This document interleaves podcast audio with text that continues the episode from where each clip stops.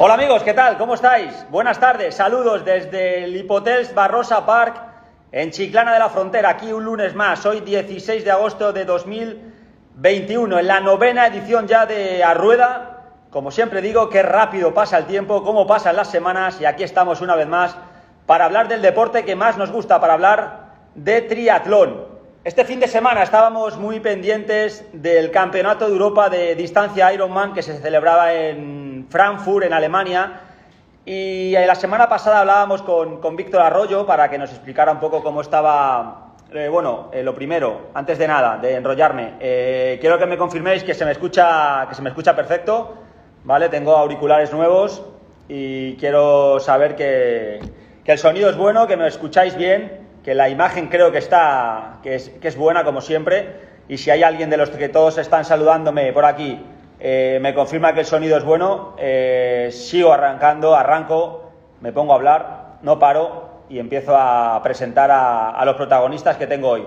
Así que a ver si hay alguien que me pueda, que me pueda confirmar si, si, el sonido, si el sonido es bueno. Nadie me lo está diciendo, eso es que no se me oye. A ver, ya veo por aquí, ok, ok. Ok, sí, ¿no? Ok significa que sí. Ok, correcto. Venga, genial, perfecto. Sí, señor, aquí estamos, como digo, Hipotels, Barrosa Par, gracias. Hoy en la Sala Sevilla.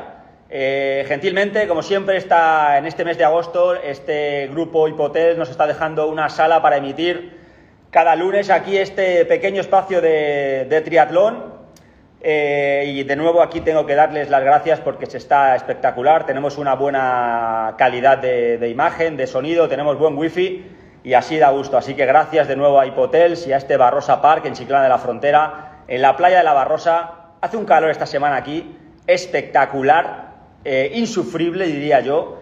Eh, parece que estamos al otro lado del Atlántico, más en la parte de África que de España, pero bueno, eh, somos capaces de aguantar todo, seguimos aquí entrenando, seguimos trabajando, seguimos luchando en el día a día y estamos hoy aquí para celebrar esta novena edición de, Arrueda. Y como digo, estábamos muy pendientes este fin de semana del Campeonato de Europa de, Frankfurt. Allí teníamos compitiendo en categoría Pro a Víctor Arroyo.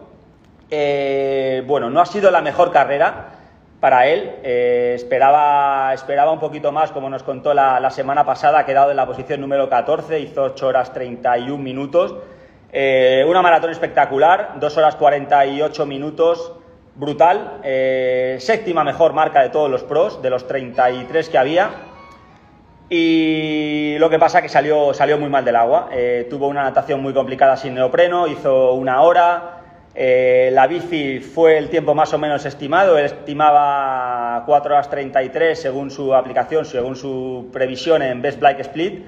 Eh, se fue a las 4 horas 37, pero bueno, clavó los vatios, eh, estuvo en 2.95, como ha contado en unas publicaciones, o todo ha ido correcto, lo que pasa es que la gente anda mucho. La gente está muy fuerte y con esa natación y con esa bici no le dio para estar en ningún momento en, los puestos delanteros de la, de la carrera, aunque en esa maratón espectacular de 2 horas 48 sí remontó bastantes posiciones y bueno, acabó en el puesto número, número 14 que lógicamente no le da acceso a, a Hawái, que era lo que, lo que él pretendía. El nivel es altísimo, eh, el campeón hizo sub 8, así que la previsión que tenía él de 8 horas 15 pues ha demostrado que cada vez la gente va más rápido, la gente es más competitiva y está más difícil ¿no? en categoría pro acudir a, a Hawái. desde aquí, Víctor, eh, ánimo, y síguelo intentando porque ahora tienes un bonito reto por delante en Almer, eh, en el Campeonato del Mundo de Larga Distancia, en distancia Ironman, eh, en distancia ITU, en la categoría ITU, mejor dicho, perdón, en distancia Ironman, donde va a estar Pablo La Pena también y donde va a estar Saleta Castro representando a España. Así que, bueno, ánimo y gracias por hacernos vivir un, momento, domingo también muy, muy interesante. Y en Frankfurt hay un español, eh, hay varios españoles que han logrado una de las últimas plazas para Kona, ¿no? En este Campeonato del Mundo de Distancia Ironman que se va a celebrar o no, o esperemos que sí, bueno, no sabemos, eh, se va a celebrar, lo que no sabemos si los europeos van a poder entrar en Estados Unidos, pero allí había plazas en juego, había muchas plazas en juego, es Campeonato de Europa y al ser una de las últimas pruebas que, te daban acceso a viajar a Hawái, pues los slots eran, pues había más en, las categorías, había más slots. Así que allí teníamos a varios representantes españoles. Uno de ellos está ahora en el Aeropuerto Internacional de Frankfurt, donde estuvimos ya la semana pasada allí. eh, con Miki Barrero, que se había clasificado en Estonia, y allí creo que vamos a tener ahora la oportunidad de hablar eh, con Ricard Balaguer, segunda clasificación consecutiva para, para Hawái en un carrerón, 45-49 su grupo de edad, hizo 9 horas 31 minutos, top 10 en Frankfurt. Eh, ya sabéis, ¿no? La gente allí anda lo que no está en los escritos y Ricardo Balaguer hizo una carrera espectacular. Y si la tecnología nos lo permite, que espero que sí, la semana pasada nos lo permitió y esta semana estoy convencido de, también de que nos lo va a permitir, vamos a hacer una conexión Chiclana de la Frontera, Aeropuerto Internacional de Frankfurt. Así que vamos a ver si localizamos por aquí a Ricardo Balaguer, que debe de estar en alguna sala de ese aeropuerto de uno de los aeropuertos más grandes del mundo. ¿eh? Si alguna vez habéis tenido la ocasión de, estar allí, es espectacularmente grande. Para los que no viajamos mucho, que impresiona. Y en alguna sala de ese aeropuerto, ahí está don Ricardo Balaguer. Perdona, un dato, un dato. no, me, no, me, pongas más edad de la que tengo, ¿eh? 40-44, perdón. Ahí, ahí, ahí, sí, ahí sí. 40-44. Estaba yo con Miki Barrera la semana pasada, 45-49. Y la he, la he liado, perdona, ¿eh? Perdona. Perdona, claro porque eres mi amigo. ¿eh? Estás hecho un chaval. Bueno, yo muy bien. ¿Y tú cómo estás?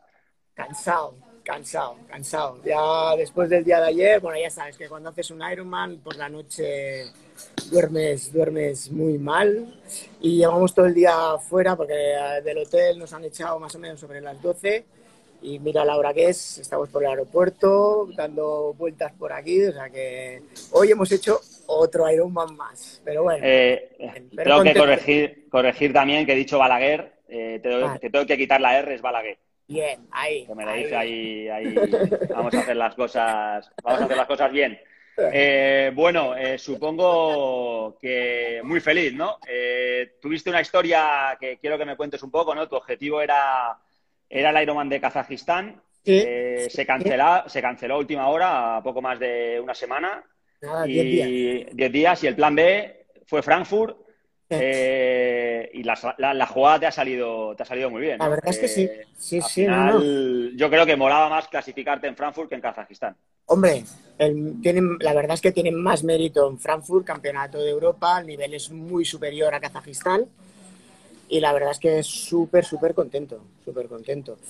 Ah, pues lo que has dicho, o sea, 10 días de Kazajistán, nos lo anulan por el COVID y con mi amigo dijimos, ostras, después de todos los entrenos, de todos los meses entrenando, ahora el pico este de forma, tenemos que buscar algo y Frankfurt aún estaba abierto y dijimos, pues vamos para allá. Sé que las posibilidades ya no son tantas como Kazajistán, porque hay que ser realistas, pero, pero ya me daba igual. Yo lo que quería era competir, competir y ver dónde estaba y más o menos sabía que si más o menos me hacía mi carrera, estaba ahí, o sea, que estaría ahí. Pero Frankfurt es, un, es un sitio complicado, es complicado. Pero bien, bien, bien, la verdad es que súper contentos. Encima mi amigo que luego os lo paso también, también, bueno, de hecho fue él el que me lió para Kazajistán, porque él no lo tenía claro y dijo, estábamos ahí, que es, más, que es un poquito más fácil, y el tío se cascó un carrerón que me mojó la oreja a mí también, o sea que... Y el tío iba de, iba de tapado. Ahora le saludamos. Tú tenías mucha confianza en, Kazajistán. Eh, bueno, se repartían, creo que eran 200 slots allí. No, eh, ¿no? 75, 75. ¿Dónde eran? 200 pues, era por ahí Estados Unidos o... En algún... Bueno, es verdad. Bueno, es que ha habido hay tantos datos, datos por ahí que bueno, a veces los, cruzamos. Pero bueno, las opciones eran más claras allí. Eh, lógicamente, Frankfurt es el campeonato de Europa. ¿Eras consciente del nivel que había? Pero seguía siendo igual de optimista que en Kazajistán, porque ahí derrochabas optimismo, optimismo por los cuatro costados. Hombre, yo en Kazajistán lo que pasa es que yo soy muy motivado, ¿eh? Yo en Kazajistán yo ya pensaba en podium, yo ya pensaba en podium. Y en, y en, Frankfurt yo decía, podium no, pero, pero el slot lo tenía en la cabeza. Habían 16 plazas, hay 16 slots, sabía que si me salía la carrera estaba ahí, estaba ahí. Lo que pasa es que en un Ironman ya sabes tú que te pueden pasar mil cosas y pueden fallar mil cosas. Y, por ejemplo, en Kazajistán yo sabía que aunque fallara alguna cosa, tenía mucho margen de, para entrar en, slots. en, en, Frankfurt sabía que si fallaba cualquier cosa, por detrás viene gente muy buena que te pasan, te pasan la mano por la, por la cara. O sea que en Frankfurt no podía fallar nada, no podía fallar nada. Oye, ¿y qué pasó? ¿Tema vuelos? Eh, ¿Lo pudiste solucionar un poco el tema de Kazajistán? ¿Arreglarlo como se pudo? ¿O has perdido algo? ¿Cómo lo tienes eso? La verdad es que yo pensaba que perdía mucho dinero. Está mi madre por aquí. O sea, ahora le digo, oye, tápate los oídos. pues pensaba, la verdad es que pensaba que perderíamos, bueno, de hecho el primer mail del Kazajistán me dijeron que me lo pasaban directamente al 22. Y yo en el 22 ya tenía Frankfurt aplazado, Vichy, digo, es que no voy a poder ir, o sea, lo pierdo billetes de avión, también pensaba que lo perdía todo y al final, ah, llorando un poco en Kazajistán, me devuelven el dinero de la inscripción y los billetes de avión nos devuelven un poquito más de la mitad del dinero. O sea que dentro de lo malo, dentro de lo malo recuperamos bastante, recuperamos bastante. sí, porque el tema, el tema, el tema aerolíneas no es fácil eh, y menos con tan poco margen, ¿no? Eh, sí, sí, sí, no. ¿Pudiste conseguir vuelos más o menos asequibles? Bueno, Frankfurt era sí, Frankfurt era, bastante barato. Y, se nos puso un poquito más caro por las maletas de la bici. Pero por 50 euros, ¿cuánto era? No sé si. Bueno, 60 por, euros. Por, 60, sí, 60 euros la maleta, pero, pero, el billete de avión y hotel salía baratísimo. ah, pues se vuela, se vuela barato. Oye, cuéntame un poco, ¿no? Es, una, es un golpe de moral, ¿no? Para Ironman haber celebrado esta prueba en Centro Europa, una prueba mítica. Pues había muchas dudas hasta el último momento. Eh, ¿Cómo fue aquello? ¿Cómo está el ambiente allí? ¿Cómo, cómo lo viviste? ¿Cómo, se respiraba? Lógicamente no era igual ¿no? que, que, siempre, esa meta mítica de Frankfurt. Pero bueno, por lo menos se, se, realizó, ¿no? ¿Cómo, cómo estaba allí el ambiente? Lo que sí que, por ejemplo, estábamos, la, creo que éramos 1.500 solo, ¿eh? Normalmente en Frankfurt se van a los 3.000, 3.000 y algo, y se notaba que había menos gente, pero bueno, pero ya después de todo el año que llevamos, a mí me da igual. O sea, yo lo que quería era correr, disfrutar un Ironman y más después de toda esta temporada que ya sabes, Playa de Aro, como me había ido. Bueno, llevaba una temporada de carreras fatal, fatal. O sea, que necesitaba, necesitaba sacarme esa espinita y, qué mejor sitio que Frankfurt y clasificándome, o sea que genial, genial, genial, súper bien, bien. Arrancaste con una natación muy buena, eh, una hora. Mi marca, mi eh, marca personal de natación. bueno, de hecho, de hecho, ya solo empezar ya me pasó que mi amigo ya me dijo, oye, vigila la batería, porque la, me compré la bici, bueno, me la dieron en febrero y desde febrero no había cambiado la pila, porque no me lo marcaba. Yo, ostras, qué raro, estamos hablando y ya llego al, por la mañana antes de empezar. ¿La pila del potenciómetro te refieres? Sí, tío, sí, sí. Y llego, conecto el GPS y que no me detectaba el potenciómetro. Y digo, madre mía, digo, ¿y ahora qué? Le digo a mi colega, oye, déjame la pila a ver si es la pila. Y sí, sí, era la pila.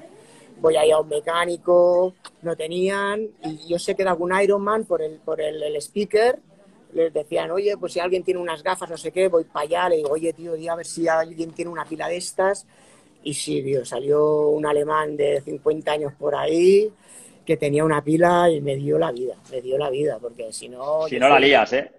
soy motivado, tío. Yo me hubiera salido más a fondo y en el kilómetro 60 de la bici explosión nuclear. ¿no? Segurísimo, segurísimo. O sea que súper bien, súper bien. Ahí bien. Y eso, y la natación nada, tenía un colega que me dijo, hostia, yo creo que haré 58, 59, y digo, guau, me pongo a tus pies, tío, ahí, bien, y nada, salió súper motivado y en 5 metros ya me había sacado, ahí en, tres brazadas me había sacado 5 o 6 metros y digo, venga, adiós. Y Es una natación difícil, ¿no? He leído a Víctor Arroyo en el post que dijo que, bueno, que pega el sol de cara, el tema de la salida australiana. Ostras, a mí, eh, a mí, cómo te a mí me pareció fácil, porque a mi nivel, claro, es que es, es, es un rectángulo al principio, claro, la, la, la, vuelta sí que te daba el sol de cara, claro, los, los pros es diferente, porque son pocos, pero claro, yo tenía muchas referencias de gente que iban por ahí al lado, iba siguiendo y claro, es más fácil. Claro, los pros van, son poquitos y como no pilles unos buenos pies y si claro, Víctor Arroyo tuvo mala suerte y me imagino que iba un poquito atrás, claro, no, no debería haber nada. Yo tenía la suerte que eso, que tenía gente y me iba guiando por la gente, pero sí, sí, es cierto que la vuelta no ves nada, porque te da el sol de cara y no ves nada. O sea que ahí, ahí al no ser pro tengo esa suerte de ir, viendo pies. La bici muy bien, ¿no? La bici. Sí, me esperaban me esperaban un poquito menos, apretar un poquito más, pero bueno, no, no, la verdad es que súper bien. En, general, todo, todo bien. La, parte de la temperatura no fue como en el 2019, que ahí en el 2019 estábamos casi a 40 grados y fue un infierno. Y ayer hizo, hizo calor pero se aguantaba, se aguantaba. ¿Qué tal, ¿qué tal el ambiente en la bici? Eh, ¿Hay puntos importantes ahí de, ambiente, no? ¿Alguna subida, alguna zona empedrada? No, que la quitaron. Hay una subida mítica rollo rot, ¿sabes? Que subes y... Pero no, la quitaron por el COVID, para que la gente no fuera a animar y la quitaron y pasamos por otro lado. Al final la altimetría salía más o menos lo mismo, pero sí que había, se notaba que había muchísima menos gente, muchísima menos gente. O sea que... Pero bueno, es lo dicho, o sea, todo lo que sea competir y después de todo lo que llevamos, ya me vale, me vale. Oye, el tema de la alimentación, eh, en Girona tuviste problemas con ello, de hecho, bueno, eh, problemas serios. Eh, lo has solucionado, ¿no? Y te, salió perfecto, ¿no? La estrategia de alimentación para, para Frankfurt. Finísimo, finísimo, finísimo. Genial. sí, sí, me cambié a Maurten, no sé si pues se puede decir aquí marcas. Bueno, si alguien, se ofende, que, que, nos, pague para decir lo contrario. Pues sí, sí, la verdad es que en, en Playa, no, no, o sea, en Playa Daro fue culpa mía, ¿eh? No fue de la, de la marca en sí, ¿eh? fue que, que, yo me metí en una hora 150 carbohidratos y peso 60 kilos, o sea, explosión en la barriga, una bomba, una bomba nuclear que me metí ahí y bueno, ya lo sabes, que no pude ni acabar. 5 kilómetros En, el, en, el, en, la maratón y para casa, al palco, o sea que... Y, pero la verdad es que con Maurte, súper bien, súper bien. Oye, ¿tenías referencias en la carrera en cuanto a posiciones? ¿Tenías ahí gente que te iba informando o ibas a ciegas? Hasta la media maratón. En la media maratón sí que había la pareja de un amigo que mientras iba corriendo, digo, ostras, no la veo, no la veo. A ver, yo sabía, no, no sabía si iba décimo, octavo, o, pero que estaba por los tiempos, digo, estoy en, en, slot seguro. Pero claro, no, no, no, no, hasta que el kilómetro 21 en la media maratón me, la, me encontré a la pareja, me dijo, oye, sí, que vas, vas noveno o así y dije, ya Aquí ya... Entonces también me dijo, bueno, tienes el octavo a tres minutos y detrás también a tres. Y dije, mira, ¿sabes qué? Iba más o menos una media de 4.30, 4.35 y dije, mira, me pongo a 5 y aseguro el slot. Si hubiera tenido el podio un poquito más cerca, pues a lo mejor me arriesgo un poco. Pero en esas, en esas posiciones digo, a ver, ¿para qué voy a arriesgar ahora para quedar el octavo? ya me da igual octavo que noveno. Y dije, aguanta ahí, que ya sabes que a partir de la media maratón Empieza el Ironman. eso, eso es muy duro y a lo mejor aquí para ganar tres minutos doy la vida y a lo mejor luego por eso pierdo diez y me adelantan, me adelantan cinco. Oye, aunque, aunque te, te, suponías que ibas bien por, por, los tiempos, ¿no? Pero el, el, subidón, ¿no? Que te pega, ¿no? Cuando te dicen que vas octavo, vas noveno. Eh, ese momento. Ahí el corazón me pegó un salto y dije, lo tengo, o sea, ya lo tengo, porque ya, ya sabía que, o sea, el 16, del noveno al 16, pues a lo mejor habían 10 minutos mínimo, y si, aunque baje un poquito el ritmo, ya no me pillan, porque los demás, no es que yo vaya torcido, es que van todos, en ese, en ese momento ya vamos todos fatal, o sea, dije, pues eso, dejo un margen de 20, 30 segundos por vuelta y aseguro, aseguro el tiro y porque ya lo tengo, ya lo tengo. O sea que ya la carrera ya estaba hecha, solo era aguantar un poquito y ya está. Ya está. Oye, la meta, eh, poca gente he visto por ahí algún vídeo, ¿no? No era la meta pero, yo de, los tres, de los tres Frankfurt, uh, siempre pasa igual, ¿eh? Normalmente los, los, los primeros que llegamos hay poca gente porque casi todo el mundo que, que, lo está viendo son familiares de, que están corriendo y están por, por, por, ayudar en la maratón, no para ver a los cuatro que entramos al principio. Me ha pasado siempre. Al final, sí, es que vas muy rápido. Bueno. claro, 9 horas 31, la gente está pues en los mortales. En 9 horas, horas. 9 horas 30, no me subes un minuto. 30, ah, vale, vale. Estás fallando, tres cosas has fallado ya, ¿eh? Estoy, estoy, hoy, estoy hoy mal. No, me haces mayor, me haces mayor. Sí. Tengo ahí la cabeza en, otro, en, en, en, otros temas hoy, estoy un poco despistado. ya sé, ya sé por dónde va, ya. Eh, oye, preséntame a tu compañero, porque esa experiencia que habéis, vivido, que habéis vivido juntos, a ver si quiere pasarse por aquí. Sí. Eh, Mira, pues a ver si le podemos enfocar a Octa Conte. Le damos la enhorabuena. Octavio Conte, ¿qué tal? ¿Cómo estamos?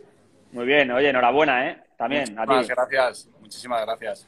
Eh, tu tiempo, eh, dilo tú, porque a mí me da miedo decirlo, a ver si me he equivocado otra vez. no, no, yo todavía no me lo creo mucho, ¿eh? eh hice 9.22. 9.22, ¿grupo de edad? 35-39. Y tú eres el que le liaste para ir a Kazajistán. Yo es el que le, le lié todo el pollo, primero Kazajistán, luego ahora Frankfurt. Eh, sí, sí.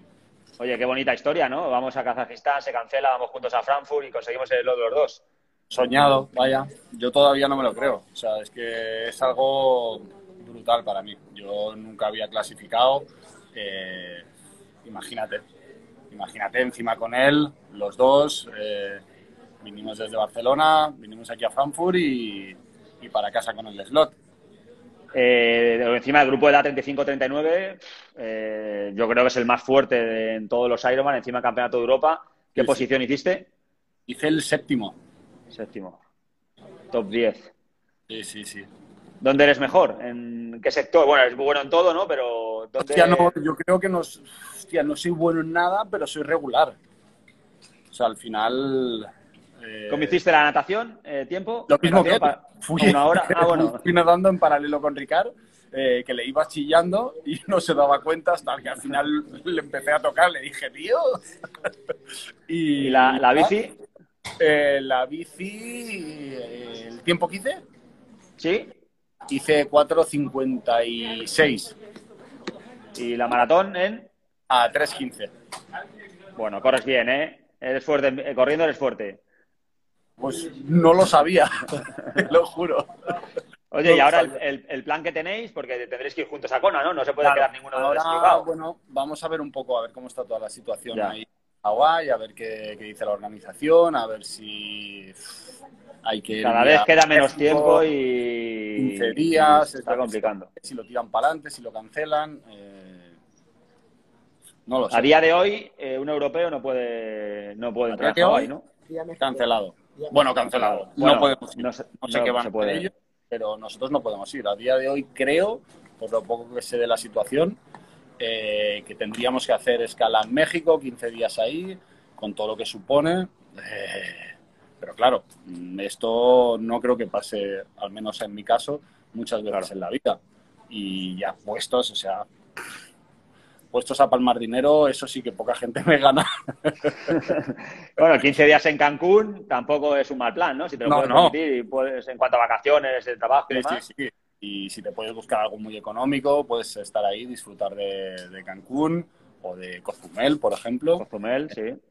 por ahí y luego pues tomártelo como unas vacaciones y luego pues ir para Hawái. Pero bueno, ¿Hasta qué plazos dais eh, o qué plazos dan para...? mismo es que, estoy, no, que no me creo la clasificación y necesito un par de días de desconectar un poco porque estoy cansado y, y ahora mismo no estoy para pensar en historias de, de qué va a pasar, porque no, si no lo saben ellos, imagínate. Chicos, ¿sabes? me aguantáis un minuto porque voy a saludar, eh, creo que se va a dividir la pantalla en tres.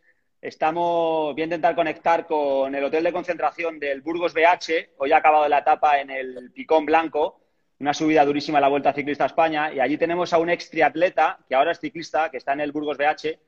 Y me ha dicho que si tenía dos minutos eh, iba a entrar para que le saludáramos, porque no es común ¿no? tener a un triatleta en- compitiendo en la Vuelta Ciclista a España. Y creo que por aquí vamos a tener a Andero Kamika, eh, recién llegado al hotel de concentración del Burgos BH. Este momento radio siempre me, me ha encantado, así que si me aguantas un minuto, Me faltaría más. eh, le vamos a saludar. Y no os quiero despedir porque quiero, bueno, eh, invitarle, le saludamos un momento y que tiene que tiene masaje, tiene cena y mañana tiene que arrancar la siguiente etapa de la Vuelta Ciclista a España. No le voy a robar nada, muy poquito. Simplemente saludarle porque, bueno, creo que es un lujo, ¿no? Para Tete by Triatlón saludar. Aquí está. Hola, Ander Orcamica. Buenas tardes, ¿cómo estás? Buenas tardes, bien, bien, bien. Ahora un poco cansado, pero si no bien. Oye, que lo primero, muchísimas gracias. Sé que no es fácil, lleváis una logística imposible prácticamente. eh, Viaje, acabáis, el hotel, el, el autobús, acabas de llegar al hotel. Bueno, gracias por atendernos y por dejarme que te saludara dos minutos. De nada, hombre, un placer estar con vosotros aquí. Bueno, no es lo normal, ¿no? Un ex triatleta compitiendo en la, en la Vuelta Ciclista a España. ¿Cómo estás viviendo estos primera, estas primeras etapas? Hoy habéis tenido un final en alto durísimo, el picón blanco, rampas del 18%. He estado viendo el final de etapa, ha sido espectacular. ¿Cómo estás? ¿Cómo lo estás viviendo? Supongo que un sueño, ¿no? Sí, pues la verdad que todavía o sea, no me hago pues no soy realista de que estoy en una vuelta grande y me lo estoy bastante tranquilo todo. Todavía no sé, no me hago a la magnitud de una grande una gran vuelta y la verdad que bueno, joder, al final estar en un pelotón eh, con los mejores ciclistas del mundo, porque al final para la general, eh, pues eso, tanto pues eh, el Ineos, el Bahrein, el Jumbo han traído los mejores equipos, pues eso, a nivel de, sprint pues, no está el mejor nivel, pero si no, eh, mirando pues a los hombres de general, pues quitando Pogacar, pues está, están casi todos los mejores del mundo y la verdad que estaría con ellos en línea de salida, pues o sea, un sueño y eso. Eh, hace un año que me diría todo esto. Hoy te, te juro que mientras estaba viendo la etapa me estaba acordando todo el rato de ti en esos apretones, en esas subidas, digo, ¿cómo estará? ¿Cómo está? ¿Dónde está? ¿Cómo lo estará viviendo? ¿no? ¿A cuántos vatios va? ¿Qué momento, no? Esa subida al picón blanco, durísima. Sí, sí, sí, muy dura, eh, sobre todo eso. Eh, al principio de etapa, cuando se ha hecho la fuga, no se ha ido rápido, pero bueno, luego ya lo de siempre, para coger, eh, para coger ya la posición al final, mucha tensión y la entrada, la entrada a Picón Blanco ha sido muy rápida y eso, yo he aguantado ahí los primeros dos kilómetros, pero luego ya me he descolgado y ya una vez ya descolgado, pues ya aquí teniendo ya compañeros por delante es mejor guardar fuerzas porque la vuelta es larga y habrá momentos de lucirse más adelante. He visto a Cabedo eh, arrancar ahí en un plano así un poco grande del helicóptero. Digo, ahí está Ander, ahí está Ander. Pero no, no estaba. compañero tuyo. en el grupeto iba ya guardando Oye, eh, nada, una cosa más. El primer día en, en Burgos, la catedral, eh, espectacular la puesta en escena de la vuelta. ¿Qué viviste ese momento del 3, 2, 1? Salir con la, esa contra ese prólogo tan rápido, ¿no? Tan explosivo. ¿Cómo lo viviste? Ya, pues ya con muchos nervios y pero, sobre todo pues al final saliendo de Burgos pues con mucha ilusión porque toda la afición pues estaba con nosotros. Y la verdad que fue un placer eh, poder salir aquí de Burgos de la catedral y con toda la afición animando y sobre todo disfrutando los momentos. Oye, ¿cómo ves la vuelta? Eh, bueno, como tú dices, no está Pogachar, pero sí está, está Roglic, está Egan Bernal, está Richard Carapaz, eh, están, bueno, hoy ha habido líder, líder nuevo, un estonio que ha ganado hoy en el Picón Blanco. ¿Cómo lo ves tú desde fuera? Pues la verdad que eso, como he dicho antes, muchísimo nivel eh, y eso, sobre todo, pues ya los ciclistas que no somos tanto, pues lo tenemos que sufrir, pues el ritmo alto que van a poner, sobre todo ya más adelante, ya la tercera semana, eh, las etapas de montaña. Ahí habrá que sufrir el ritmo exigente que suelen poner. Y luego, pues eso, esperemos que sea una vuelta disputada. Eh, este año hay etapas de todo tipo. Eh, han metido más llegadas al sprint también, pero bueno, la última semana es durísima y esperemos llegar nosotros fuerte ahí y a ver si nos podemos lucir por el norte. Pues nada, Oka, que no te quiero robar más tiempo, que sé que tienes ahora masaje, tienes cena, hay que descansar, que mañana tienes otra etapa durísima. Que gracias y que te vamos a seguir muy de cerca, estaremos muy pendientes del BH, del Burgos y, y sobre todo de ti. Así que muchísima suerte y disfrútalo porque sé que es una experiencia. Muchas gracias. Cuídate mucho. estaremos en contacto. Cuídate mucho y cena bien. Igualmente. Eso es, sí, sí, sí, que hay que cargar hidratos aquí todos los días. Venga, y tenemos pendiente una charla un poco más tranquila, ¿vale? Para que hablemos un día cuando acabe la vuelta y nos cuentas un poquito mejor cómo está todo por ahí, por el ciclismo, ¿vale? Ok, perfecto. Un abrazo, Oca, gracias. Saludos. chao. Adiós. Bueno, eh, Andero Kamika, eh, desde el hotel de concentración del Burgos BH, esto es directo eh, bueno, ojo, ¿eh? Nivel, ¿eh? Nivelón. Ha salido, perfecto, ¿eh? Esto sí que es un fenómeno, ¿eh?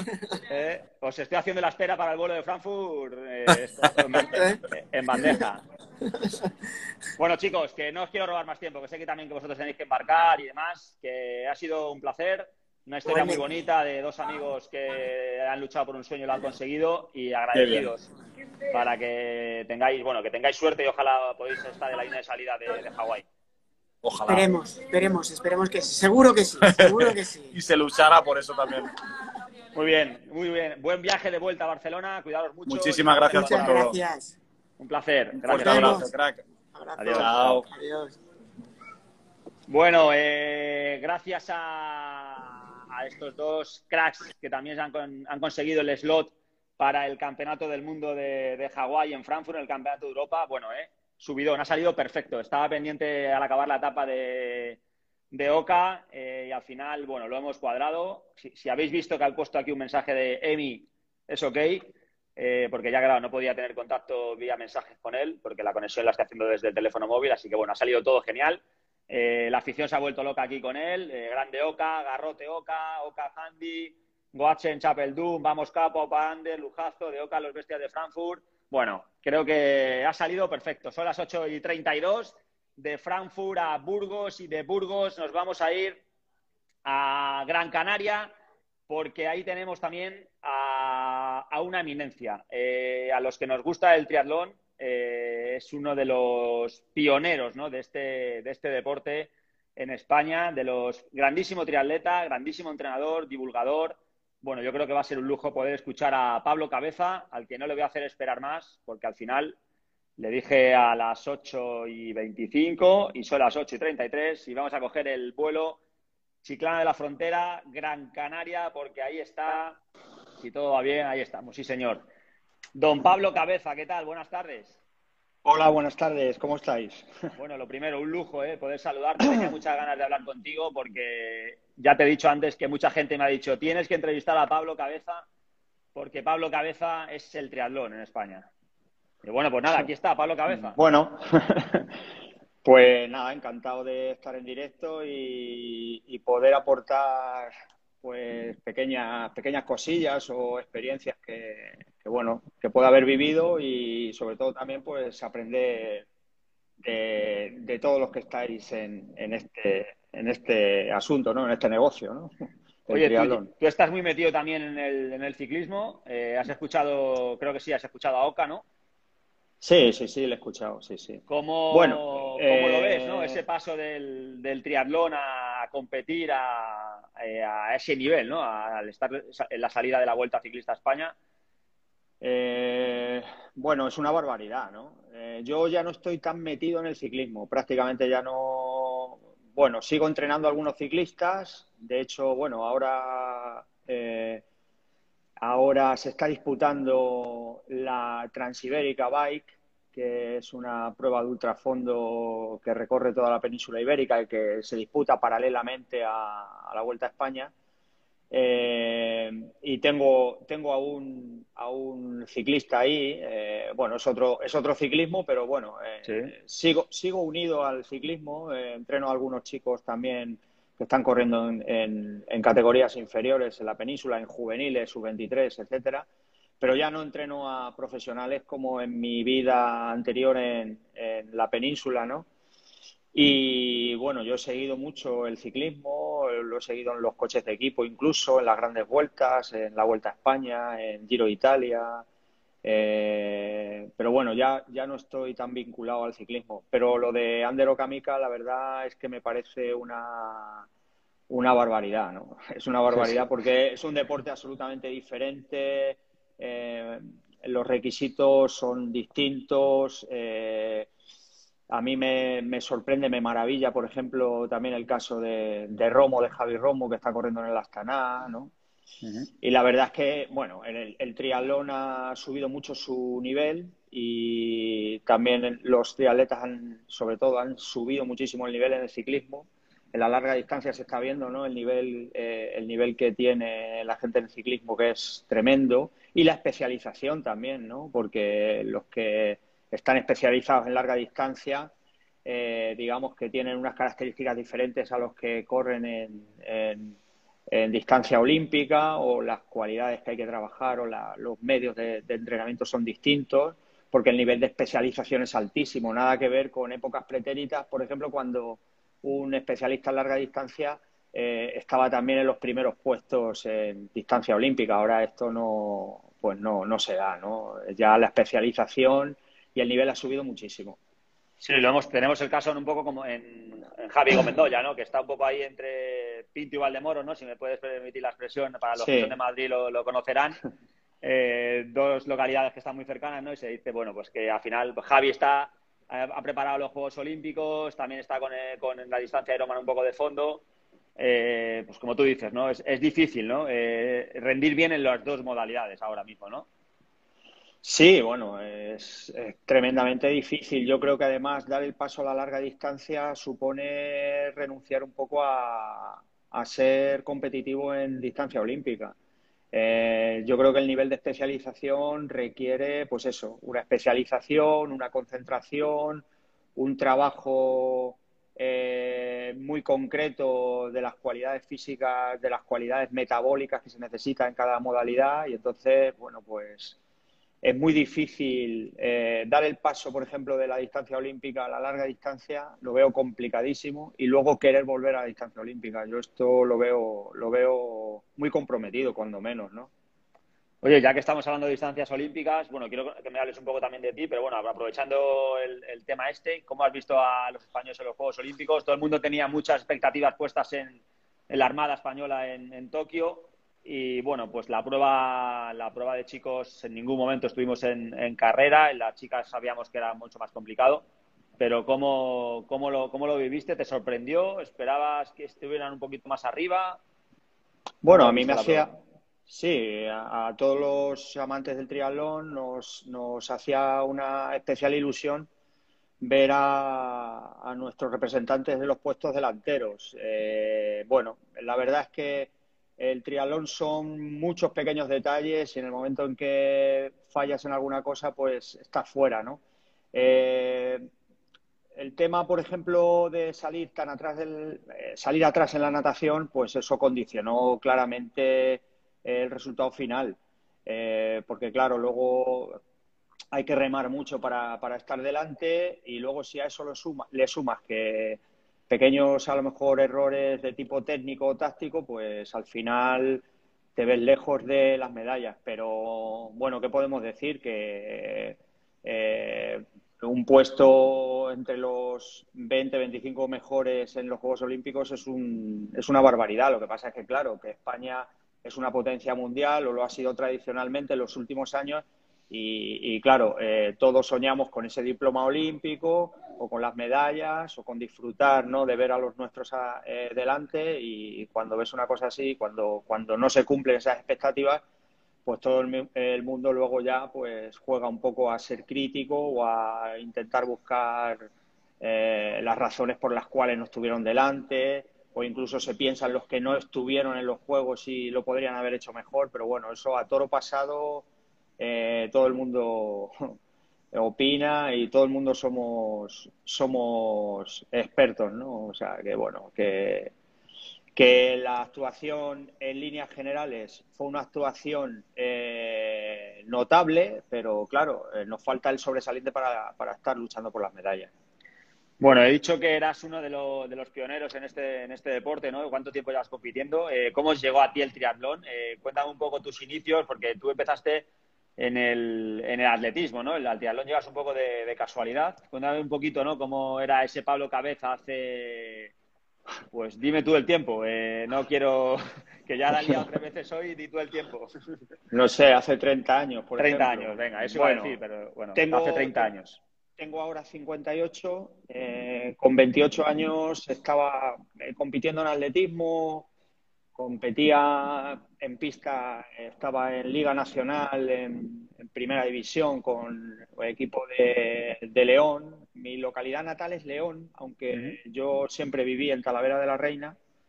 Pues en aquella época, hace 30 años, o un poquito más de 30 años, eh, un poquito más de 30 años, competía en Primera División con el Segur León Atletismo y corría el 10.000 en pista. En 10.000 llegué a hacer menos, algo menos de 32 minutos, 31.50 y algo en pista.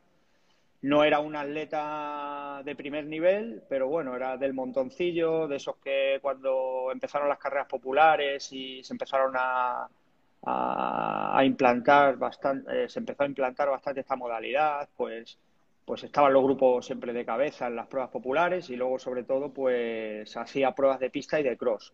no era muy pródigo en, en las carreras populares y yo creo que eso ha sido una de las circunstancias por las cuales yo he podido eh, tener una vida deportiva dilatada. Eso y evidentemente el pasarme al triatlón en un momento determinado de mi vida deportiva, eso me ha dado una, digamos, una eh, eh, la posibilidad de una vida deportiva dilatada, ¿no?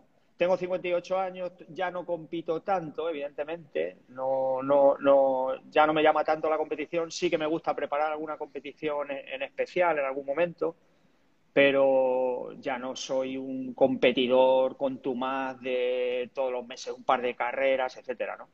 Y bueno, pues hace, eh, hace eh, alrededor de... Empecé en el triatlón en el año 96, pues es decir, hace unos 25 años. Eh, ¿Por qué empecé? Pues porque tenía ya, eh, digamos que estaba apurando mucho, apuraba mucho el entrenamiento para intentar mejorar mis marcas, que eran del orden de una hora 10 en media maratón, 2.29 en maratón, como te he dicho, 31.58 en 10.000, y ya me rompía, me lesionaba, ¿no? Entonces, eh, no contemplábamos mucho lo del entrenamiento cruzado en atletismo, no había los medios que hay ahora, y bueno, pues tenía mucho contacto ya con ciclistas. En mi vida de, eh, de, niño, cuando tenía 13, 14 años, estuve algún verano en el equipo de natación de Talavera, eh, del que luego salió gente como, por ejemplo, Fernando Alarza eh, y otros triatletas que salieron de, de, aquel club, del Club Los Alcores de Talavera de la Reina.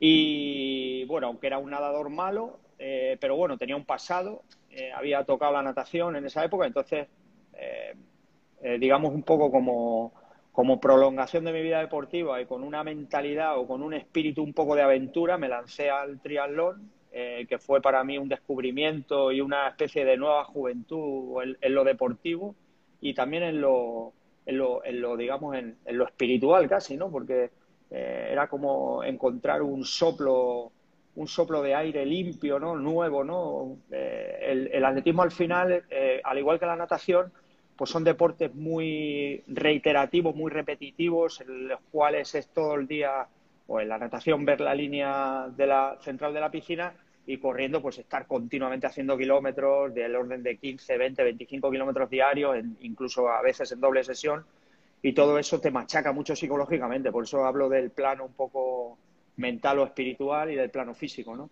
Y a partir de ahí, pues bueno, ya empecé mi trayectoria en el triatlón y como tenía ese pasado de corredor de larga distancia, pues eh, digamos que encontré un poco la horma de mi zapato en, la larga distancia, en el Ironman, ¿no? Oye, ¿y cómo era el triatlón en 1996? Para los que ahí en esa época, yo por ejemplo tenía 16 años y lógicamente ni, ni es que no, no sabía ni que existía ese deporte, yo creo.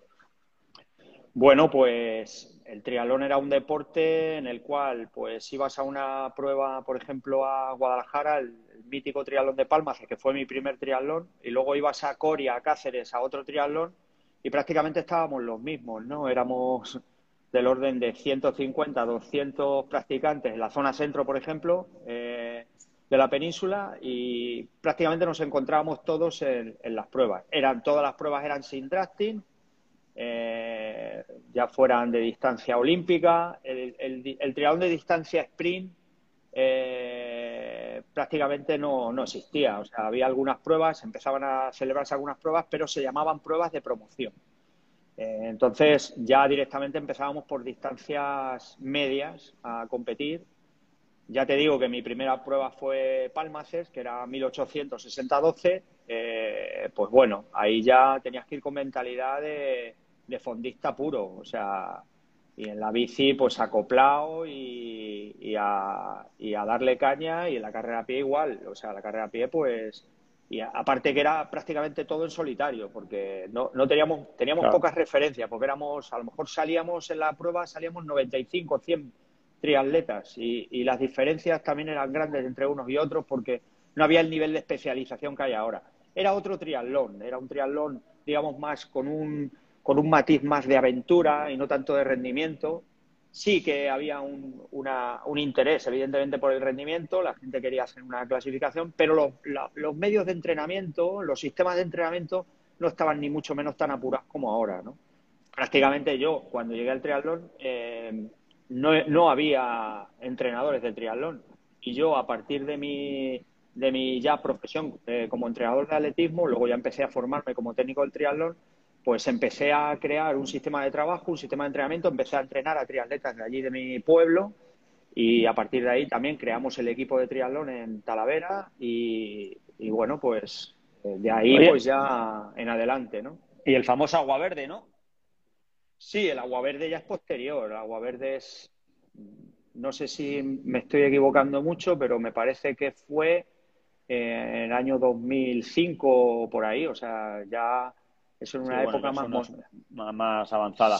¿Y cómo llegas, eh, cómo llegas a la larga distancia? ¿Cuál es tu primer eh, tu primer Ironman? Has hecho ocho lanzarotes, si no recuerdo mal. Eh, tienes dos clasificaciones a, a Kona, Hawái. ¿Cuál es tu primera experiencia en, Ironman? ¿Dónde es? ¿El Lanzarote fue? Sí, sí, sí, el Lanzarote, porque entonces en Europa, ¿no? En, en Europa solamente, cuando yo empecé, había tres pruebas clasificatorias. Era Rod, el Ironman Rod, que luego mutó a Challenge, eh, luego estaba Ironman Lanzarote y creo que ya en el 98, el primer año que hice yo el, Lanzarote y me clasifiqué para Kona, eh, ya también se disputaba el Ironman de Zurich. Bueno, y en años precedentes creo que también. Pero eran tres Ironman. Luego a partir de ahí ya nacieron otros, como Austria y luego ya otros triatlones, ¿no? Eh, Niza, por ejemplo, era distancia C, era el, el tradicional y legendario triatlón de larga distancia de Niza, que era Campeonato del Mundo ITU casi siempre, eh, Campeonato del Mundo de larga distancia. Y, bueno, pues yo llegué en el 98 a Lanzarote, eh, pues como un pardillo prácticamente allí, sin, mucha experiencia. Y bueno, pues eh, creo que quedé sexto de mi grupo de edad, 35-39. Hay que tener en cuenta que entonces el nivel no era el de ahora, había gente que andaba muchísimo, eso sí es cierto, los que andaban andaban muchísimo, andaban prácticamente como los de ahora, como los buenos de ahora, pero el nivel medio sí es cierto que era un poquito más bajo. Entonces, en el momento en que tú entrenabas de una manera sistemática, como era mi caso entonces, que era muy sistemático entrenando y empezaba a aplicar sistemas de trabajo ya metodizados, pues, pues bueno, pues estabas un poco ahí adelante. Yo en realidad hice mi primer Ironman, hice 10.35 en una, en una prueba como Lanzarote, que entonces las carreteras eran caminos, de cabra, no teníamos no teníamos cabra, valga la redundancia, ¿no? teníamos cabra, el material no era el que es ahora, pero, pero bueno, eh, pues eso, conseguí la clasificación y a partir de ahí, pues bueno, eh, yo recuerdo que me clasifiqué en mayo, eh, recuerdo que me, me, pinchaban para que fuera, me acuerdo, a correr Zarauz y a correr el Triatlón de San Sebastián, eh, algunos amigos que conocí allí en Lanzarote, pero yo incluso me invitaron allí a, a domicilios particulares, algunos triatletas vascos y tal, eh, pero me eh, recuerdo que yo, ya con esa sistematización que yo llevaba y mi método de trabajo, eh, yo contemplaba un periodo ya de recuperación, de regeneración indispensable para luego poder llegar a un segundo pico de forma en, en Hawái. Y así fue, ¿no? luego fui a, digamos que hice ese periodo, luego mi periodo específico de trabajo para Hawái. Y en Hawái en un día durísimo, recuerdo que hice de viento, eh, hice, creo que quedé el 300 de la general, 312, creo recordar. Hice 10.30, que bueno, pues eh, pienso que estaba para hacer mejor marca, pero salió un día súper. De, las marcas estuvieron media hora por encima de en, la gente de la gente de élite. Y bueno, pues fue lo que fue. Yo en realidad me he clasificado tres veces para Hawái. Tres. Lo que pasa es que he ido dos solamente, porque una de las veces no cogí la plaza. Además, fue el año que mejor puesto hice Lanzarote, que quedé tercero de mi grupo de edad, 35-39. Oye, y ahora en, este mundo ¿no? De, la comunicación, de redes sociales, estamos al día de, todo, ¿no? Sabemos todo lo que hace todo el mundo. Eh, tú ya eh, hace muchísimos años, ¿no? Ya con el tema foros y demás, tú ya fuiste también uno de los pioneros, de los pioneros ¿no? En el tema este, ¿no? De, bueno, de escribir, de interactuar, cuando no existían ni Facebook, ni Twitter, ni Instagram, lógicamente. Tú ya hace muchísimos años, tú ya implantaste, implantaste un poco, ¿no? esa moda, entre comillas, ¿no? De, pues bueno, de intentar interactuar un poco y aprender, ¿no? También de, este deporte. Sí, sí, sí, efectivamente. O sea, para mí el triatlón se convirtió en una pasión y luego tengo otra pasión que es la de escribir. Yo me encanta leer y me encanta escribir, ¿no? Y un poco de formación eh, con el tema de, la escritura y de redactar y tal. Y bueno, y la pasión por el, por el triatlón, pues recuerdo que pues sobre el año 2002, 2003 empezamos a a trabajar, a trabajar entre comillas, pero sí, en realidad era un trabajo en el Foro del Atleta, eh, el Foro del Atleta, que fue uno de los embriones del, del trialón en España, del trialón de larga distancia en España. Y bueno, pues la gente entraba en el foro para, para buscar información, para indagar, para que la gente, para que alguien le aconsejara y recuerdo que había un grupo de triatletas, entrenadores, ¿no? Que empezamos en, ese, en este mundillo en esa época a, aconsejar. Yo me acuerdo que desinteresadamente, eh, pues la gente nos preguntaba sobre este entrenamiento o qué tengo que hacer para, para llegar bien a esta prueba, etcétera. Y, bueno, pues ahí estábamos un grupo, eh, estaba Aitor Ruiz de Zárate, es un histórico, estaba Jaime Menéndez, estaba Jaime Vigaray eh, eh, y algunos más, algunos entrenadores más. Y a partir de ahí yo creo que eso fue el embrión. Empezamos, eh, yo también escribía bastantes cosas sobre historia del triatlón y intentando difundir este deporte. y bueno, pues esto al final pues fue generando una, un interés, una pasión, ¿no? Y mucha gente que, que venía de otros deportes y se pasaban al triatlón porque, porque les, les atrapaba un poco la mística y el, y el miticismo ¿no? de este deporte, eh, las historias legendarias y, y, también, bueno, pues eh, el tema del entrenamiento de triatlón que es súper apasionante porque tiene una cantidad de matices y de, y de, y de flecos ¿no? sobre los que trabajar y aspectos sobre los que trabajar que bueno pues le hacen un deporte súper rico y, con una cantidad de, de, posibilidades de, de, bondades para el deportista grandísimo ¿no? y bueno pues sobre eso estuvimos ahí trabajando y ahí en el foro del atleta precisamente nació mi vinculación al Agua Verde porque los fundadores del Club Agua Verde eh, que eh, nacía con vocación de ser un, ser un club eh, todo a través de Internet, con los entrenamientos a través de Internet, con foros, etcétera, pues contactaron conmigo y a partir de ahí, pues de, ese, de esa época han salido muchísimos deportistas, muchísimos triatletas, incluso entrenadores, ¿no? Posteriormente que empezaron conmigo en, en el deporte, ¿no? En este deporte, ¿no? Oye, y Pablo Cabeza como entrenador, ¿cómo es? No sé si me puedes en dos, tres, cuatro palabras tu filosofía, un poco como, como entrenador. Eh, tengo buenos amigos que están contigo, hablan maravillas de ti. Eh, ¿Cómo eres como entrenador? ¿Cómo soy? Yo, yo creo que no soy el indicado para definirme, ¿no? Pero sobre todo soy amante del esfuerzo, eh, soy amante del compromiso, eh, pienso que el deporte de resistencia es un deporte de largo recorrido, que, en el cual hay que, hay que trabajar con una visión a largo plazo, que no valen para nada las inmediateces eh, que precisamente nos venden en esta sociedad. Y entonces trato de inculcar esa filosofía en mis discípulos, ¿no? Trabajo a largo plazo, un trabajo coherente, un trabajo eh, adaptado a las posibilidades del sujeto. Y sobre todo me gusta hacer mucho énfasis, eh, pues eso, en, una planificación organizada y con los microciclos de carga. Eh, casi siempre suelo prevenir a los deportistas, pues en esta fase vais a tener una eh, más horas de entrenamiento que, que, habitualmente, intentar buscar buscar eh, esas horas extra, incluso pidiendo vacaciones para poder entrenar mejor.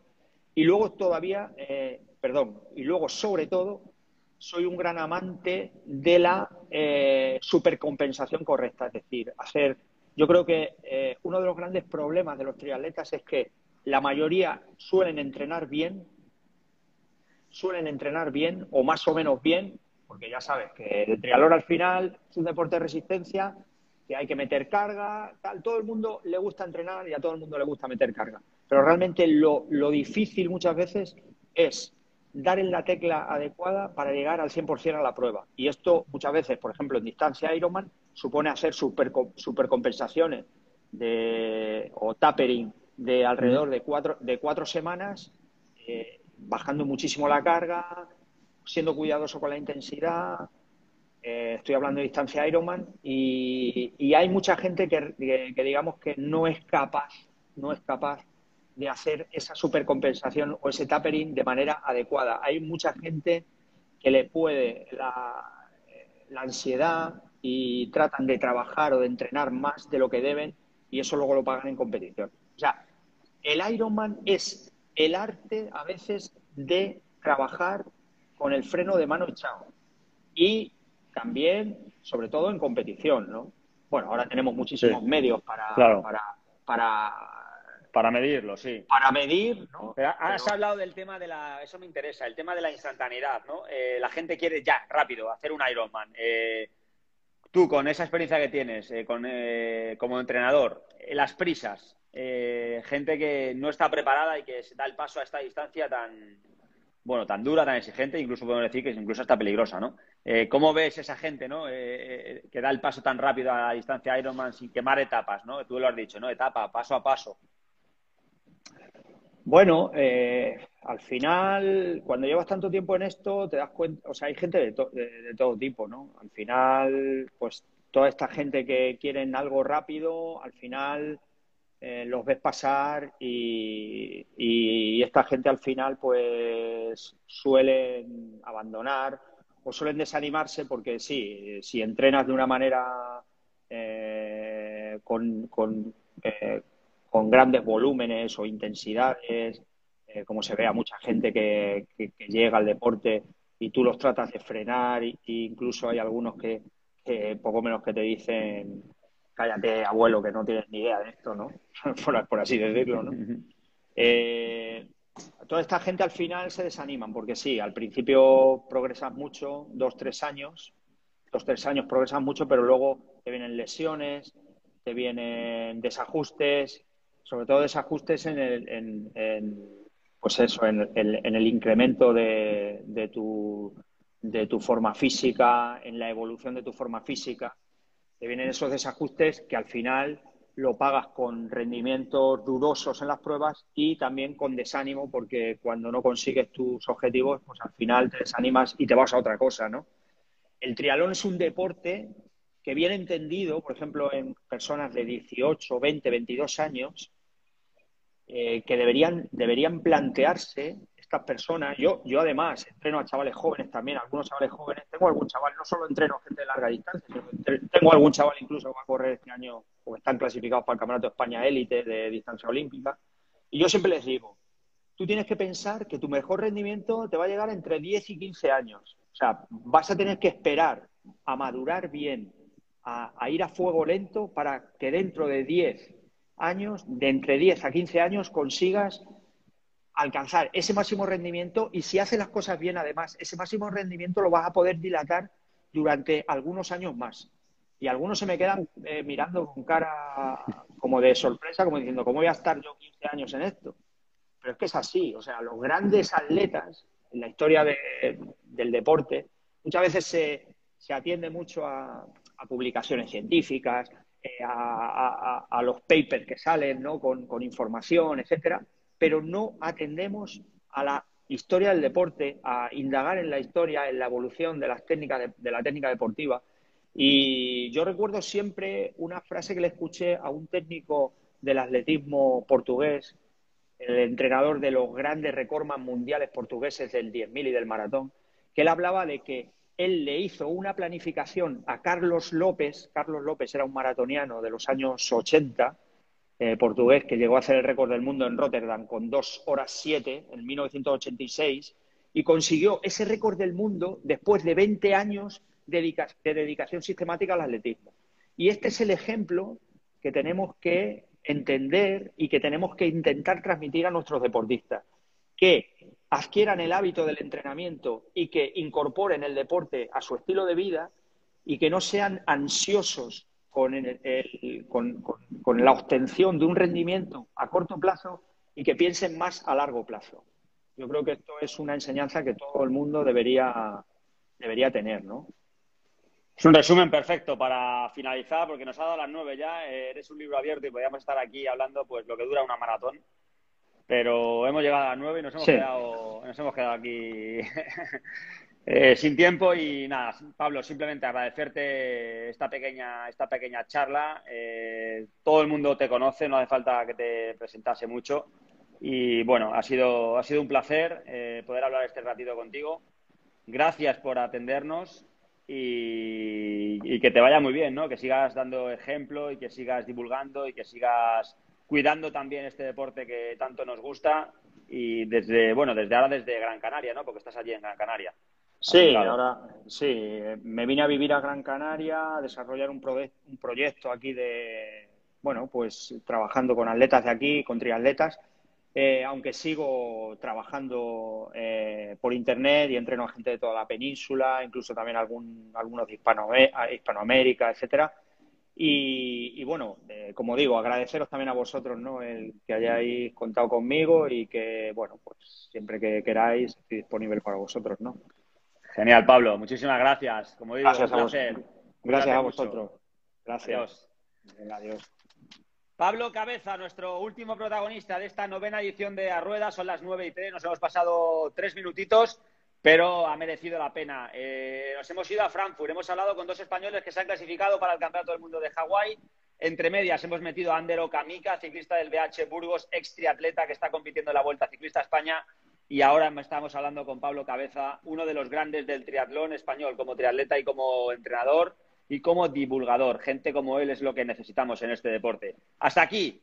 Recordad, esto se queda grabado en el perfil de, de Bike Triathlon y en el podcast eh, de tanto en iBox como en Spotify, ¿vale? Así que si lo queréis escuchar cuando estéis entrenando, cuando estéis en el coche o cuando queráis, ahí lo tenéis. Gracias desde el Hipotels Barrosa Park de Chiclana de la Frontera en Cádiz. Nos vemos la semana que viene. Ha sido un placer. Adiós.